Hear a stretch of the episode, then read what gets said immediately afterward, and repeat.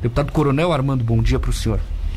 Bom dia, Enio, bom dia aos ouvintes da Rádio Cidade. Bom dia, meu amigo Milton Alves. Eu espero que você esteja se restabelecendo. Foi uma notícia que o Léo me passou logo que aconteceu. E temos certeza que logo você vai estar de novo aqui na rádio, trabalhando e, e dando a sua contribuição na comunicação em Tubarão e na região. Colocaram eu aqui, Matheus e o Felipe para apresentar o programa. É, a gente tem que acordar muito cedo agora, né, deputado? Porque o Milton acorda 4 horas da manhã. A gente acorda umas 5. Vamos lá, o senhor está passando por Tubarão hoje? Chegou hoje, ontem, fica até quando? Como é que é, deputado? Olha, a, a, minha agenda é bastante extensa, a gente gostaria de permanecer mais tempo, mas tem, tem uma, uma demanda que a gente continua votando em Brasília, mesmo de forma remota, e eu, eu sendo vice-líder do governo, eu tenho que coordenar a orientação de algumas eleições, algumas são responsabilidade minha, então isso me, me impede de permanecer muito tempo na base. É, aí nós programamos, o Léo Goulart, que está aqui presente, é meu representante na área, e ele programou uma agenda que deveria ter mais tempo em Tubarão, mas eu, essa semana, eu cheguei ontem à noite, fico hoje, depois eu sigo um pouco para Criciúma, no quartel do 28 AC, e para Aranguá, retorno à noite para Tubarão. Amanhã cedo eu tenho um compromisso em Florianópolis, e retorno à noite para Tubarão, permaneço em Tubarão até o sábado de manhã e tem um almoço com a ministra Damares que vai estar na região aqui. Eu vou estar participando, me incorporo a agenda dela aqui. É, eu, eu, fui convidado para estar lá desde o início de hoje, de amanhã, mas eu fui, preferi ficar por aqui e participar da agenda aqui em Tubarão. Não para muito, né? Olha, eu acho que a gente realmente, uma das mudanças na nossa vida, é, você é um servidor público, eu, eu, sou servidor público, então, quando você reclamou de chegar a acordar às quatro horas, eu digo que quantas vezes você não foi dormir depois das quatro? a gente reclama de acordar para trabalhar, mas quando a gente vai para festa, dorme depois das quatro. É. Então, depende do foco e de como a gente olha isso. É, mas eu, eu digo que é importante a gente estar trabalhando, ter essa oportunidade e realmente o tempo para o parlamentar que trabalha, ele é curto, 24 horas é curto, a gente está direto rodando, é, a população quer um contato, é, a gente tem que prestar conta. Eu acho que é uma obrigação do parlamentar prestar conta, já que ele é, representa a população lá. E a gente, nessa oportunidade de vir aqui, eu estou prestando um pouco, de certa forma, prestando conta aqui com a cidade de Tubarão. Só fale rapidinho sobre a agenda da ministra Damares, né? Ela vem amanhã a agenda dela em Tubarão é sábado, tem um almoço. É, é um almoço meio de meio. Eu sei que ela daqui, ela tem um, é, uma, uma, uma, entidade né? ligada à área dela, uma área muito importante eh, na, nas minorias, em todas as regiões, direitos humanos, mulher, pessoas idosas, eh, e várias outras áreas que envolvem o, o, ministério dela tem uma agenda de, acho que é com, com crianças, um projeto aí que recupera e ajuda as crianças. É, Tubarão ela almoça, com é, almoça aqui e depois ela ela segue para Criciúma e Nova Veneza. Me parece que a agenda dela prossegue no domingo Criciúma e Nova Veneza. Mas eu só vou participar essa parte uhum, aqui em Tubarão. Tubarão. Felipe. Armando, é sobre essa questão de uh, as sessões estão sendo remotas. Sim. Isso também ajuda, claro. Não queríamos que estivesse nessa situação, mas me ajuda a questão de visitar os municípios, né? É, e, e veja, é, como quando ela se tornou remota, nós, foi desenvolvido um programa na Câmara dos Deputados em que você chama-se Infoleg. Já existia, mas foi incluído ali a possibilidade de registrar presença e votação com uma senha. Isso permite que o parlamentar esteja não esteja em Brasília tem grupos de risco, tem parlamentares com mais de 60 anos que tem que tomar cuidado. Nós não estamos entrando muitos parlamentares na Câmara, só os líderes e vice-líderes e um ou outro que vai lá. Então, é muito difícil a gente se reunir no plenário, tem por questão de segurança, vários parlamentares já tiveram Covid, tem alguns, lá é uma movimentação do Brasil inteiro, então nós somos é, agentes de possíveis transmissão, tem que ter esse cuidado. É, isso, isso facilita, por um outro lado, que você esteja na base e até gera economia. Se a gente no futuro deve ser feita uma avaliação sobre a pandemia e nós vamos poder, com certeza, com essa estrutura, marcar sessões presenciais, uma semana lá discutindo temas mais relevantes que exigem a presença de todos e os demais temas uhum. a gente poderá fazer de forma remota. Eu acredito que isso é uma das grandes mudanças que nós vamos ter no parlamento. É. E a produção e a presença dos parlamentares tem sido maior até do que nas outras sessões como todo mundo vota remoto e o parlamentar não está na base, ou estando na base, nós estamos tendo presença de 500 parlamentares, que só acontece lá Na reforma da Previdência, quando vai votar o impeachment, sempre tem um ou outro fora. E agora nós temos a, a média nossa está em torno de mais de 440, 450, às vezes chegando a 480 e 500 no, numa sessão, que era uma coisa muito rara. Então eu acho que isso também está sendo. Estão sendo discutidos temas relevantes para o Brasil na pandemia. Prioridade é atender a pandemia, tanto no, no aspecto da pandemia na área de saúde, quanto na área da economia isso tem que ser discutido. É uma obrigação nossa estar discutindo as medidas para isso. Como é que é ser vice-líder do governo, deputado? Que quer pagar o auxílio emergencial por mais alguns meses, mas não é. tem os 600 reais para pagar vários meses. E ao mesmo tempo o presidente Rodrigo Maia quer estender os é. 600. Como é que é estar tá no meio desse, desse... Olha, na verdade, quando você está no lado do governo, e isso independente da sua ideologia, é, você tem uma responsabilidade maior com as contas públicas do Brasil. Claro. Então, assim, tudo que, que você agrega ou distribui à população, que é uma obrigação nossa, gerar e distribuir a riqueza, tem que ver da onde sai. Não adianta que dinheiro não nasce em árvore, você tem que fomentar a sua economia para gerar trabalho e circular dinheiro. É essa a forma de crescimento. Quando você vai lá e põe uma maquininha e faz dinheiro, você sabe que não vai desvalorizar, nós temos essa experiência no Brasil. Então tem que ter fundamentação a nossa economia e a responsabilidade. É, o auxílio emergencial, e eu sei disso porque eu participei lá, ele foi criado inicialmente uma visão do governo pequena, 200, 300, 500, a Câmara ficou em 500, aí o governo resolveu, não, então nós vamos dar 600 por três meses, que não é, não é, não é um, muito, mas é um grande Sim. em relação ao Bolsa Família, é mais do que cinco vezes a Bolsa Família. Foi criado esse, esse auxílio emergencial por três meses, quando você soma a quantidade de pessoas atingidas pelo Bolsa Família, são 50 milhões de pessoas, e isso representa em torno, nessa situação, e mais as famílias, você representa ali é, 50 bilhões por mês, 52 bilhões por mês. Bi. Bilhões de reais. Coisa, né? Quando você chega esse real e, é, mensal, você joga num ano, vai dar mais de 600 bilhões por ano. Se, se a gente conseguir estender com outros auxílios. E aí você compara com a reforma da Previdência. Eu quero fazer comparação para a população entender. A reforma da Previdência, ela vai arrecadar 800 bilhões de reais em 10 anos. E foi uma reforma fundamental para a gente conseguir reestruturar a nossa economia, reestruturar e ali eh, criar base para fazer outras reformas, reforma tributária, reforma administrativa, o plano verde e amarelo, que vai modificar um pouquinho a regra de trabalho, estabelecendo condições. Eh, então foi fundamental, mas você vê que vai em 10 anos. Eh, quando você cria o auxílio emergencial é, e permanece com ele, eu tenho certeza que quando completar 12 meses, nós vamos estender mais meses.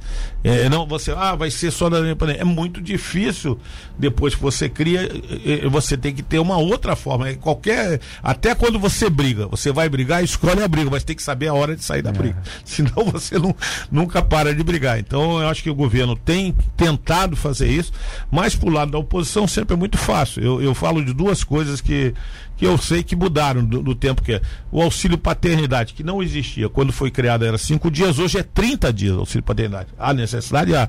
Mas esses 25 dias a mais saem do empregador. É, quando você tem o auxílio maternidade, que era de quatro meses, hoje no Brasil nós temos seis meses, nós somos um dos países que tem maior auxílio maternidade. Isso. Mas alguém paga esses meses parado. E esse, esse, ou é o empregador ou é o governo. Então nós temos que ver essa parte. Então é muito fácil você, ah, vamos aumentar. Mas qual é a nossa história? O governo vai, vai passar mais de um trilhão de reais, um trilhão e 400 milhões de é, gastos, ou tendo necessidade de investir na pandemia, com uma economia, economia que não gera isso nossa economia e nós temos que olhar que o Brasil vai continuar. A pandemia é um desastre é, na área de saúde, nós não convivemos com isso.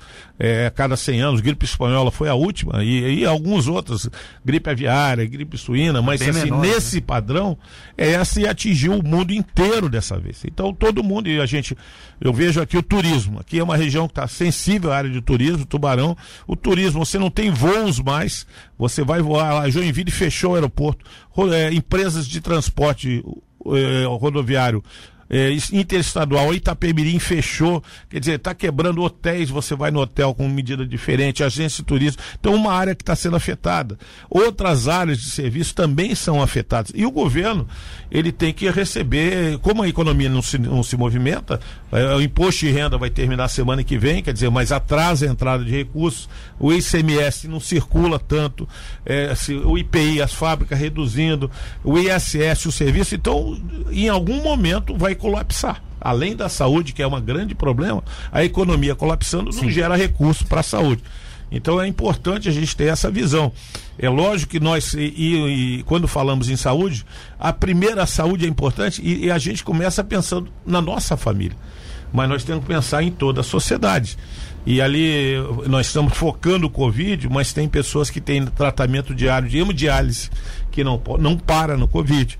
Nós temos o tratamento do câncer, que Sim. tem que continuar. Cirurgias eletivas que estão sendo postergadas e o hospital não ganha a, a cirurgia eletiva reflete em movimentação do hospital. Se é, você só suspendeu de novo 30 se dias. você não, não faz o eletivo, o hospital não para de, de, eh, de ter as suas despesas.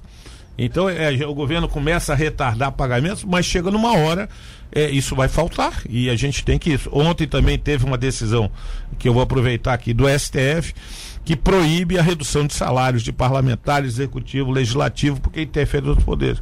Estava na pauta, deputado. Até agora vamos fazer a imagem com a câmera, com a máscara, desculpa. Com a câmera é... Eu estou usando, o Felipe está usando, o Luan também, é, o deputado, o Léo Goulart. Estava na pauta é, discutir esse assunto da, da decisão sobre a redução de salário de servidores. O senhor falou no bloco anterior que ia falar sobre isso um pouco. Então vamos lá, deputado. Qual a avaliação do senhor sobre essa decisão? Ela é boa ou ela é ruim na ótica do governo? Eu acho que é péssima. Vamos falar uma palavra mais forte. Para é... não falar um palavrão aqui. Né? Veja, nós vivemos no mesmo país, mas temos situações diferenciadas. Eu sou um parlamentar, eu recebo pela minha atividade parlamentar, eu sou contra, ah, não receber, eu acho que tem que receber, a gente tem, tem despesas. Claro. Mas no momento que toda a economia do Brasil está sendo sensibilizada, nós vamos invocar ali algum princípio constitucional que não permita a gente ser solidário a, a, a a população com gravidade. Tem pessoas perdendo emprego, tem pessoas reduzindo salário, as próprias leis que a gente tem aprovado flexibilizando o contrato de trabalho, elas, elas reduzem a, a, o salário do trabalhador, permitem atrasar pagamentos. Então, de alguma forma, eu sou eh, tremendamente favorável que nós devíamos estar dando um exemplo e não esse exemplo negativo que acontece com isso. Uhum. Quando o STF se manifesta que é anticonstitucional, talvez a gente pudesse mudar então a Constituição, que é a nossa obrigação, e, e ser solidário. Eu acho que ne, ne, nessa hora a gente deveria dar esse exemplo e não se pautar, olha, a, a lei não permite, morre disso, muda-se a lei. Nós temos que tentar mudar a lei. Não é a primeira decisão, isso demorou, demorou a ser pautado. não só eu, como outros parlamentares já tínhamos apresentado proposta, não, não vai ser votado então o que que acontece? Apresenta uma proposta, mas a, o presidente da Câmara é que define o que vai ser pautado. Não só essa, é a fim do fundo eleitoral esse ano. Nós também pedimos para pautar. Não foi votado, ele nem é votado. Então, assim, você chega que é, algumas coisas são intocáveis. Eu acho que a Constituição tem que ter cláusulas pétreas, mas ela não, ela pode ser pétrea num determinado momento. Num determinado momento, nós estamos falando de Constituição que tem 32 anos, é, nós já temos que, que reavaliar, e, e para isso nós já temos mais de 160 PECs, propostas de emendas condicionais, mas se estabeleceu cláusulas pétreas que não se pode mexer. Então teria talvez em algum momento fazer uma Assembleia Nacional Constituinte para fazer uma nova Constituição e aí adequar a nossa realidade. Hoje nós não podemos criar castas que não podem ser afetadas. Eu digo desse momento, eu estou participando disso, mas a gente contribui de outra forma. Uhum é, a, dando assistência quando dá em algumas pessoas, algumas situações, mas eu acredito que sim, é uma decisão muito ruim para impacto da população e, e gera mais insatisfação com a, o que se reclama do STF. Pô, o Supremo Tribunal Federal, ele é atacado, porque as decisões dele nem sempre atendem Cuidado, a população. Deputado. Cuidado com os ataques ao Supremo. Não, mas eu ataco a instituição, eu, não, eu claro, falo da instituição, não estou atacando no, no, lado pessoal, mas uhum. eu acho que não posso me calar Sim. É a minha obrigação, eu tenho uma imunidade parlamentar e também se não tivesse de forma ponderada, eu sou advogado também, eu iria falar que eu não concordo com essas decisões. Acho que, e não só eu, às vezes se generaliza, tem muitos deputados lá dentro do, do, da Câmara e senadores que gostariam que houvesse essa redução. Mas alguns eh, não, não, não são favoráveis a isso. Então é, é só uma posição é, em relação gente que a não mete a cara e, e É. mostra a posição pública, né? Então tem, tem isso também. Ô, deputado, sobre a questão do Bolsonaro nessa questão da pandemia, ele não vem visitando muitos estados, não, é, sobre essa questão de estar na linha de frente, estar vendo a situação, tu acha que não falta um pouquinho dele? Olha, eu- o presidente realmente é uma pessoa é, muito comprometida, eu conheço há 44 anos. E, e não 44? fez. É, ele não fez visitas aos hospitais, eu concordo com isso. Parte delas, é, eu acho que quando o presidente visita, vai um. Assim, não é o presidente em si, é uma estrutura se desloca junto ao presidente. E quando você chegar no hospital, você dificilmente, eu já visitei, eu visitei lá em Joinville todos os órgãos ligados a- a- ao Covid, porque eu transferi verbas, tentei dar apoio lá na área de. Hoje fui verificar que é minha obrigação, verificar como o Estado e a cidade está se preparando. Isso eu acho que faz parte do meu trabalho. Mas eu fui de forma individual com um ou outro assessor. O presidente, pela característica dele, vai levar muita gente. Então ele não tem ido. E cabe aí sim àqueles que estão representando o presidente, seus representantes, fazerem essas visitas. É, eventualmente ele teve recente na- no enterro do soldado da Brigada Paraquedista. Foi. Foi ali, ele é paraquedista, é, é- é uma coisa que também nos atingiu, não que as outras não as atinjam, mas atingiu uma família militar ali, ele teve presente. Acho que ele pode e deve até no futuro ir. Ele foi em inauguração de hospital de campanha em Águas Lindas, em Goiás, mas esse hospital ainda não estava mobilizado. Então é, é diferente quando você chega no hospital, eu, eu mesmo tenho uma proposta de lei lá sobre o acompanhante de pessoas com deficiência, com autistas, com pessoas que necessitam e, e- teve que ser apresentado proposta porque o hospital criou procedimentos de acesso das pessoas ali. Disse, olha, o direito do autista, dessas pessoas, tem que ser respeitado, mesmo na calamidade. Teve essa polêmica que também atuaram com, com mães que estavam É, para dar luz. é, não- então, não- é, assim, algumas coisas, tudo é cuidado. Nós estamos com máscara agora aqui. É, é uma, uma coisa que a gente tem que Bolsonaro se não conscientizar. gosta muito, né? Quer dizer, ninguém gosta, a verdade. Na é- verdade, Ele não gosta de usar e não usa. Na verdade, é, a máscara é para proteção também quando você está junto dos outros e lá. Mas o, o mais importante é o teu asseio. É você estar sempre limpando a mão com álcool, é, tendo esse cuidado que já vem orientado, se você olhar a gripe espanhola e mesmo na peste negra. Você já via as pessoas protegendo o rosto e também a limpar a questão de higiene que é necessária. É, o, o- presidente tem essas posturas que às vezes o pessoal critica, mas é um pouco da natureza dele. É, porque até assim, eu, eu tô. Talvez seja um equívoco meu. Eu penso que o senhor também lá no fundo se, pô, presidente, cumpre um pouquinho ali. Eu acho que o senhor ele tem, tem um pouco essa ideia, não sei se estou enganado, né? O- o- Enio, vamos fazer Mateus. pergunta difícil. Mateus, desculpa. Vamos fazer pergunta difícil e eu respondo. Claro. É, é- é lógico que a gente gostaria. O senhor já falou uma vez, desculpa, até que prometeu, ah, às vezes ele na entrevista É, exagera, é, não, ele podia ter um pouco é, mais de calma. Sim, mas ele está mudando. Tá, A tá, gente muda, muito. cada um tem o seu tempo de mudança. Isso é uma realidade. Nós não vamos fazer essa mudança antes. É, é um perfil, é, acho eu, é, que a gente olha, e eu falo muito bem, é, nós não podemos olhar o presidente como o, o- o namorado da nossa filha. Ah, eu, olhando o namorado da minha filha, eu olho, rapaz, esse cara rala para namorar. Eu não tenho filho. Mas vai atender os padrões para ser namorado. Depois para ser noivo, para casar, só vou subindo o padrão. Quando você olha o presidente com esse espectro, esse perfil, você, pô, esse cara não, não é o namorado da minha filha. Mas nós não estamos, não escolhemos um namorado. O que que o Brasil escolheu? 57 milhões e 800 mil pessoas. Um capataz. A nossa escolha foi de uma pessoa com perfil de capataz. Firme, honesta, determinada, perseverante e que faz a fazenda trabalhar. Quando você olha um perfil, às vezes o namorado da minha filha, ele não tem o meu perfil, ó. Vamos correr, ué. Ele pode ser o namorado da filha. militar, né? Mas o Brasil não precisava nesse momento de políticos com esse perfil que estão se apresentando já. Vou dar um exemplo: o próprio governador de São Paulo, um perfil que se apresenta, todo a gente fala muito bem. Mas ele não faz essa equipe, não consegue fazer a equipe mobilizar.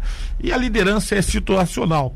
Nós precisamos, em algum momento, ter pessoas que uma boa oratória, que falam, que atendam o nosso perfil. Mas do Brasil em si, Vamos considerar como nós recebemos o Brasil. Uma crise econômica de 16 milhões. Hoje a esquerda se opõe a tudo, tudo. É, falar ah, imposto de, de grandes fortunas, vamos passar. Por que, que não passou nos 16 anos que eles estavam lá?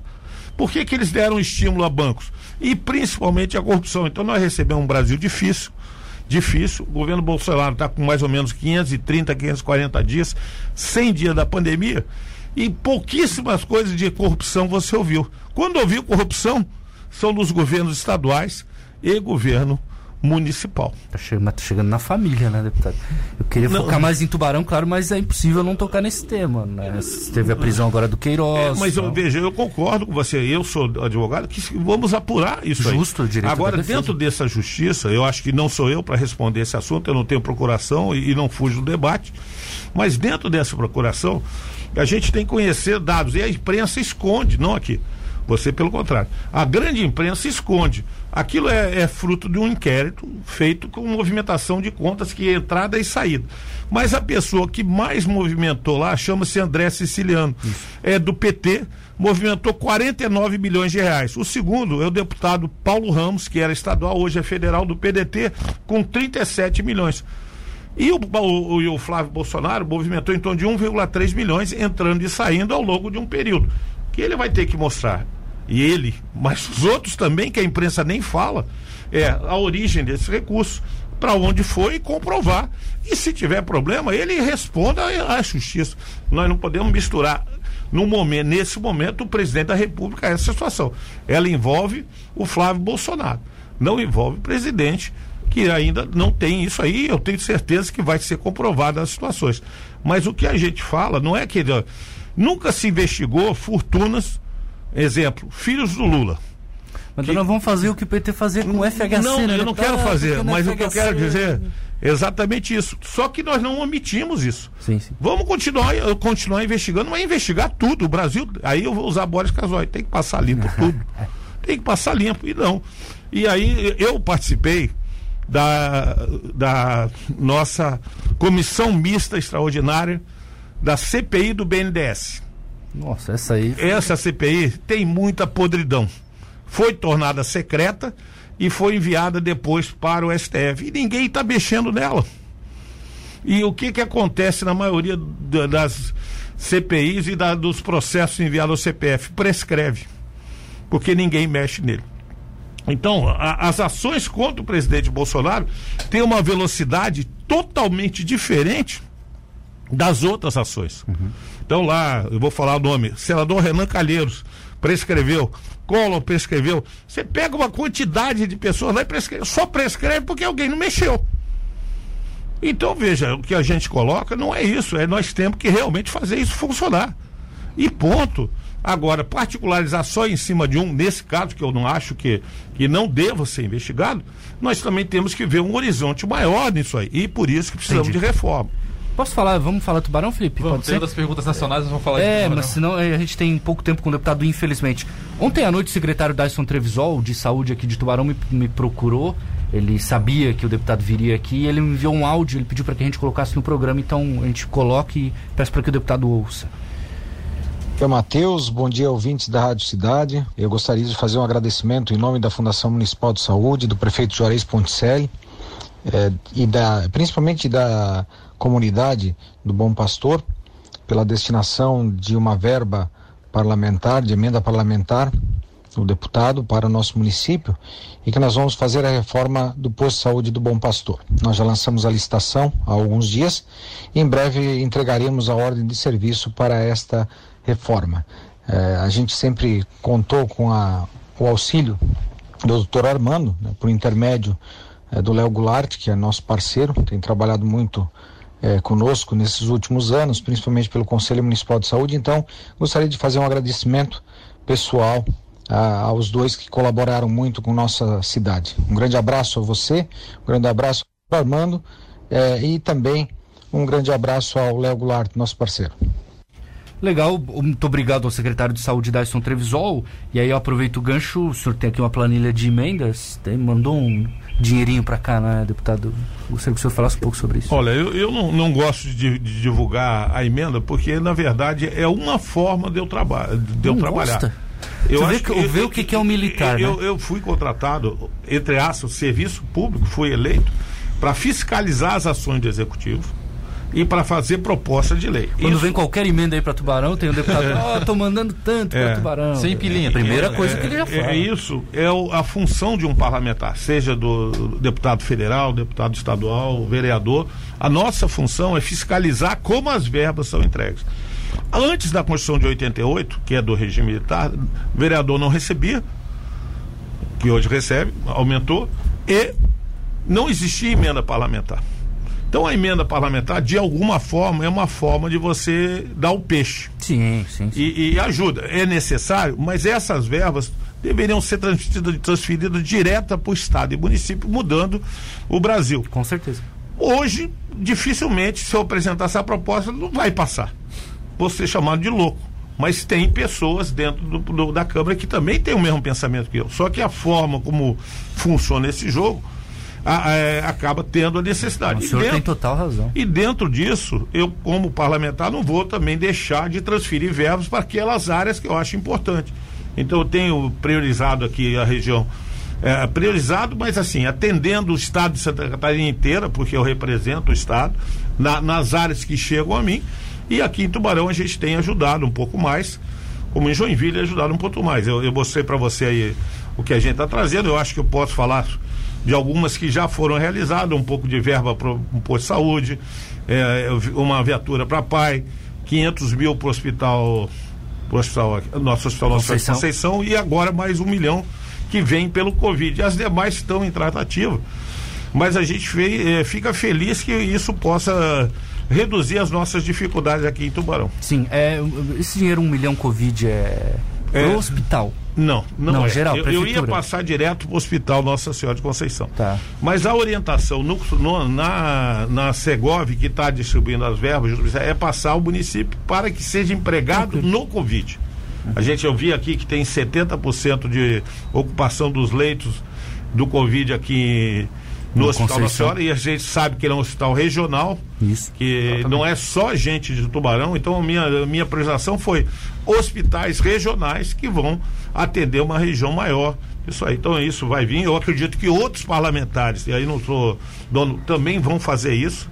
Estão trazendo, e é muito importante, eu, eu digo assim, quanto mais gente se somar para ajudar, melhor. Não tem que ser exclusivo, nada disso. A única exclusividade é no meu casamento. As demais. As demais a gente tem que trabalhar de forma social. Aquele avião que vai ser conseguido, o modelo tal, lá para a praça, na, onde fica hoje a Arena Multiuso, como é que foi esse, essa articulação? Ele já está garantido, digamos assim? Já está garantido. Deixa eu falar. O ano passado, o, a gente recebeu uma solicitação do prefeito que tá. nos, nos apresentou a ideia de criar uma praça do avião para valorizar a história do do aeroporto Tubarão, que teve muita importância aqui. Antes, antes de Criciúma, nós tínhamos o nosso, Criciúma não tinha. Então era, era isso, valorizar essa história. E apresentou para mim, eu, eu recebi e, e, procurei, através do Léo, levar esse ofício à Força Aérea Brasileira para que ela fizesse uma avaliação disso. E lógico que eu tentei, de certa forma, valorizar valorizar Tubarão, por ser, conhecer bem a história e a Força Aérea dentro dos critérios dele.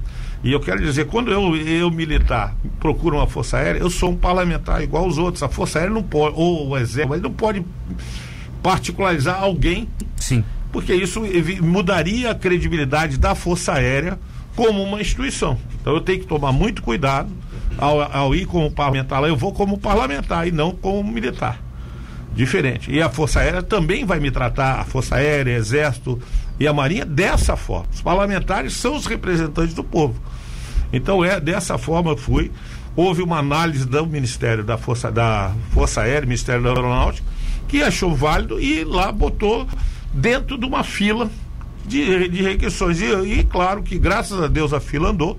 Eu disse: olha, se essa fila puder andar até os 150 anos, que é o ano que vem, a gente vai ficar muito feliz para poder inaugurar junto com a praça que já está bem dizer, a praça funciona da arena, faltava ali o monumento. Então a minha participação foi nesse sentido.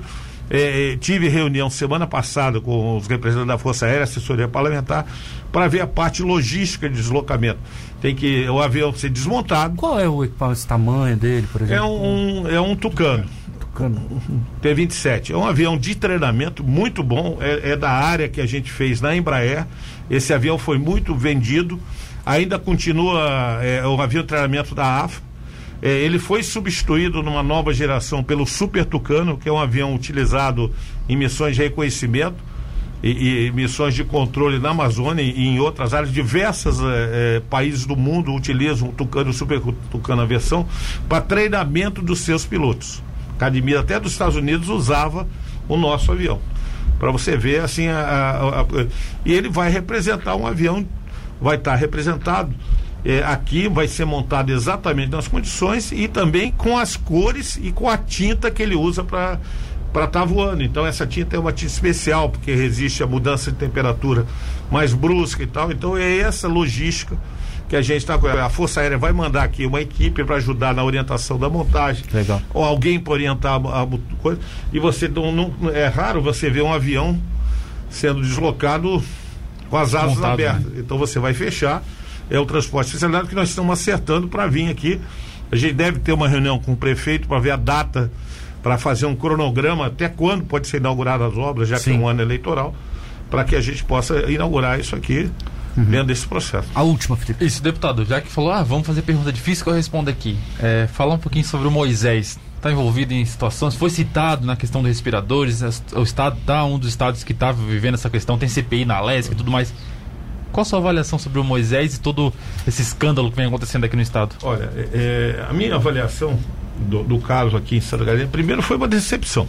Vamos falar a verdade. A, a população de Tubarão conhece o Moisés, ele teve a carreira militar como bombeiro aqui. Eu, quando era capitão comandante da, da companhia aqui em Tubarão, Moisés assumiu o pelotão de bombeiros. Ah, vocês trabalharam juntos aqui em Tubarão? Nós éramos força de segurança da cidade. Sim. Enchente, nós estávamos juntos. Olha só. Então, no, no, ano de 92, 93, eu conheci o Moisés aqui no início da carreira dele e eu um pouquinho além do meu meio de carreira, quase chegando no meio. É. Então, eu tenho, tenho aquela imagem. Ele foi eleito governador com uma esperança para isso, mas sempre nós temos que trabalhar em equipe.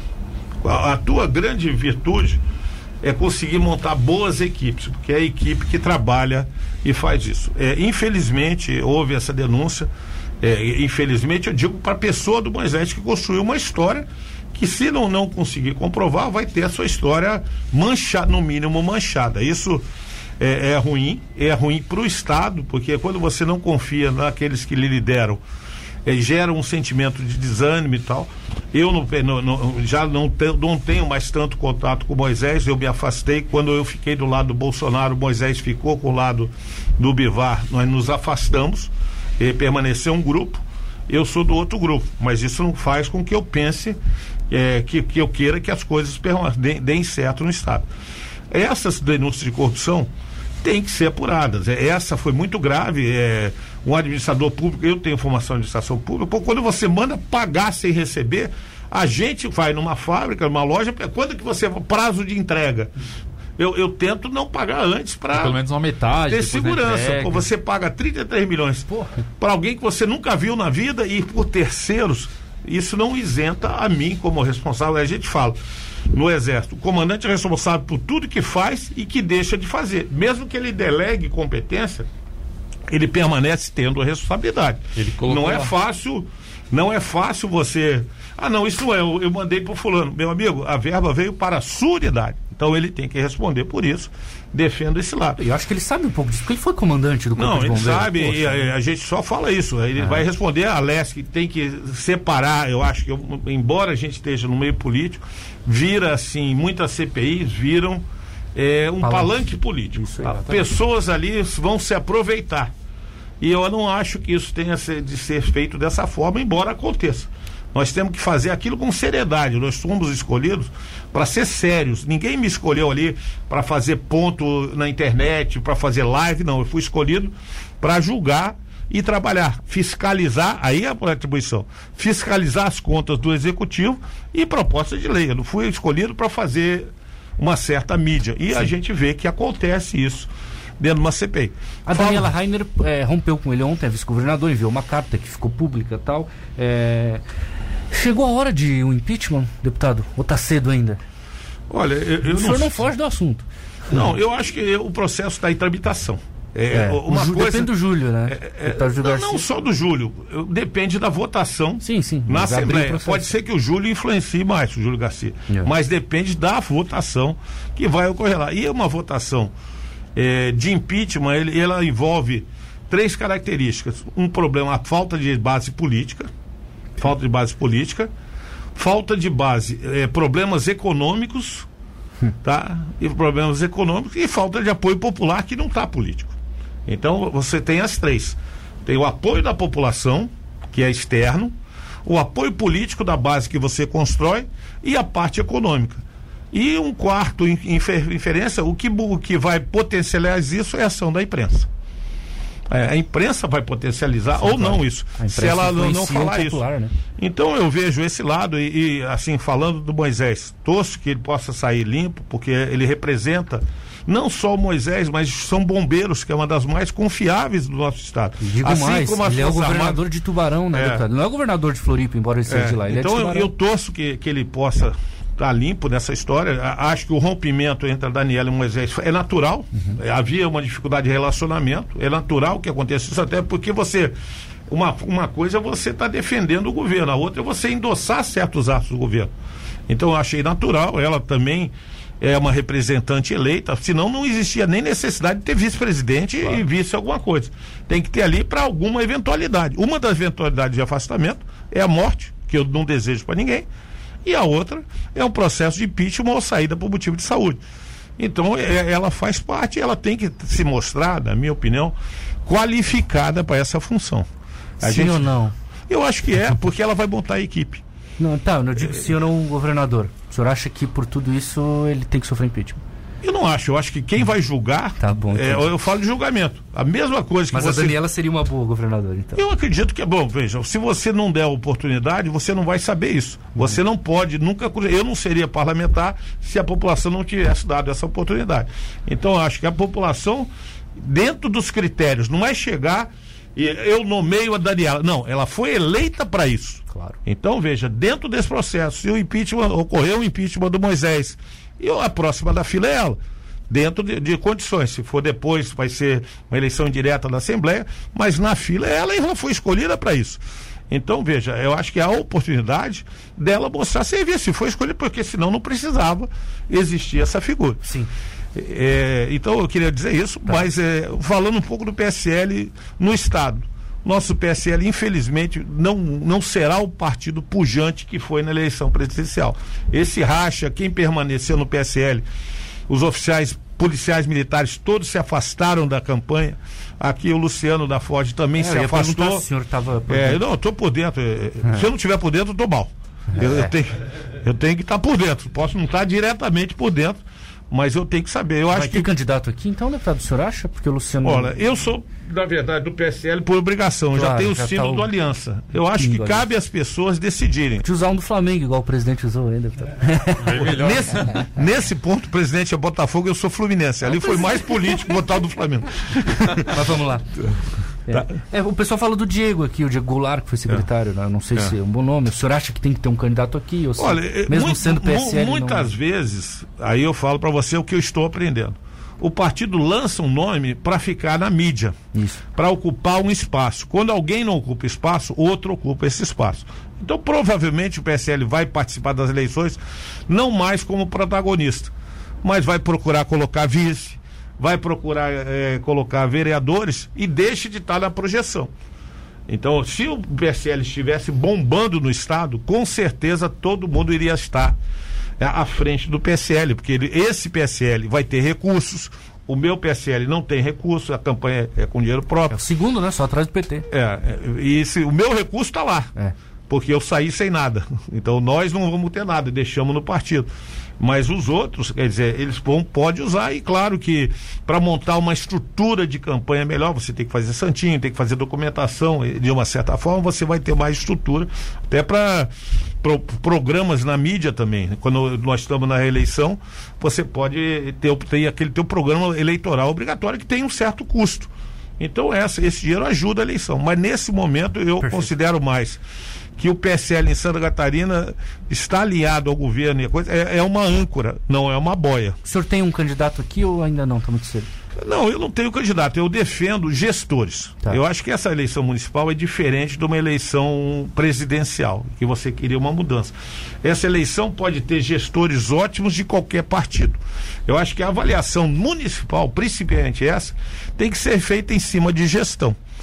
Se a gestão é boa, se o, se o, o prefeito apresenta uma boa gestão, se está com as contas em dia, se conseguiu tocar, se seguiu o plano diretor, diretor, e aí entra nas políticas públicas. Como é que está a saúde na região? Como é que está a educação? Como é que está a segurança?